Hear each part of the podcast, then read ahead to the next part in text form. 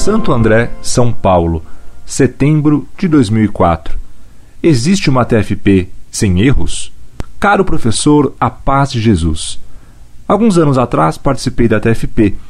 Treinava karatê com eles na sede do Ipiranga e participava de outros encontros.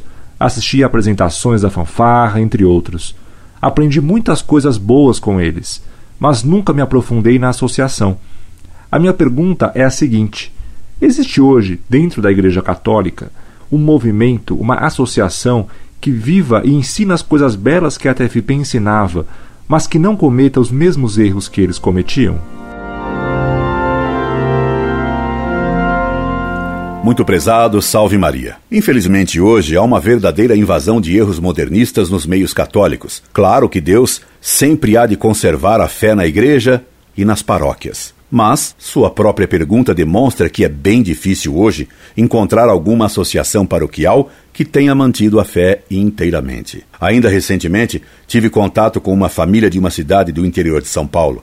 Era uma família simples e de boa vontade.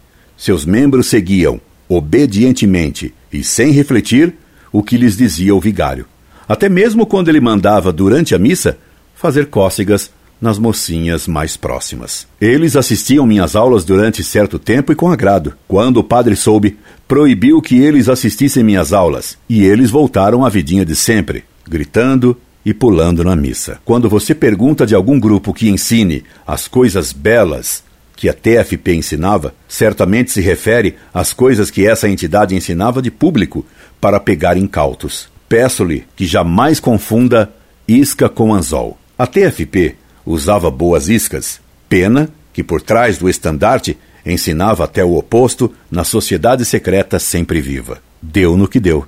Hoje ela está dividida e moribunda. Perguntar-me-á você, e a mão forte? A Mão Forte, meu caro, não é uma entidade paroquial. Ela é uma mera associação cultural, onde se estuda, se conversa, se escreve, se defende a doutrina católica sem nenhuma pretensão de salvar a Igreja ou de salvar o Brasil, como diziam os tefepistas, o doutor Oliveira e seu discípulo Esconamilho, que hoje virou de bando dirigindo uma banda. Na Montfort, ninguém é profeta, e todos só querem ser salvos por meio da Igreja Católica Apostólica Romana, fora da qual não há salvação.